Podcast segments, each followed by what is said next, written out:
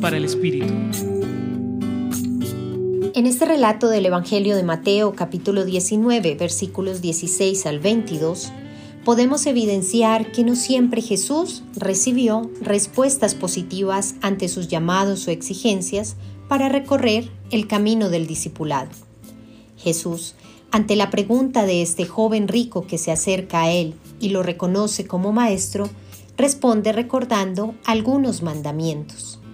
¿Pero bastará seguir la ley al pie de la letra? Parece que no. No basta con seguir los preceptos, las tradiciones. Incluso a veces escuchamos frases como nunca he matado a nadie. Pero si nos hablan de despojarnos de todo aquello que poseemos, tal vez Jesús no recibe una respuesta tan efectiva.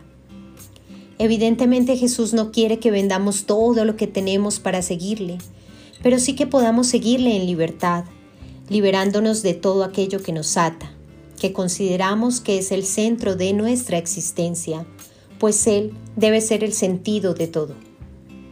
Es decir, si el dinero marca el sentido de nuestra vida, el día que no lo tengamos, ¿qué pasaría? Tomamos otros caminos hasta volver a conseguirlo cueste lo que cueste. Tal vez es el poder. ¿Y qué pasa si lo perdemos de un día para otro?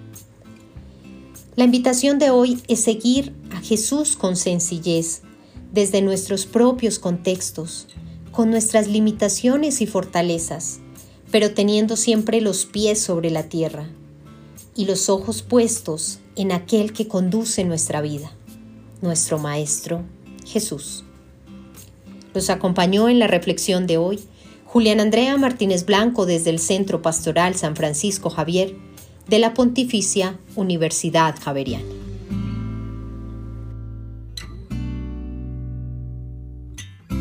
Escucha los bálsamos cada día entrando a la página web del Centro Pastoral y a javerianestereo.com.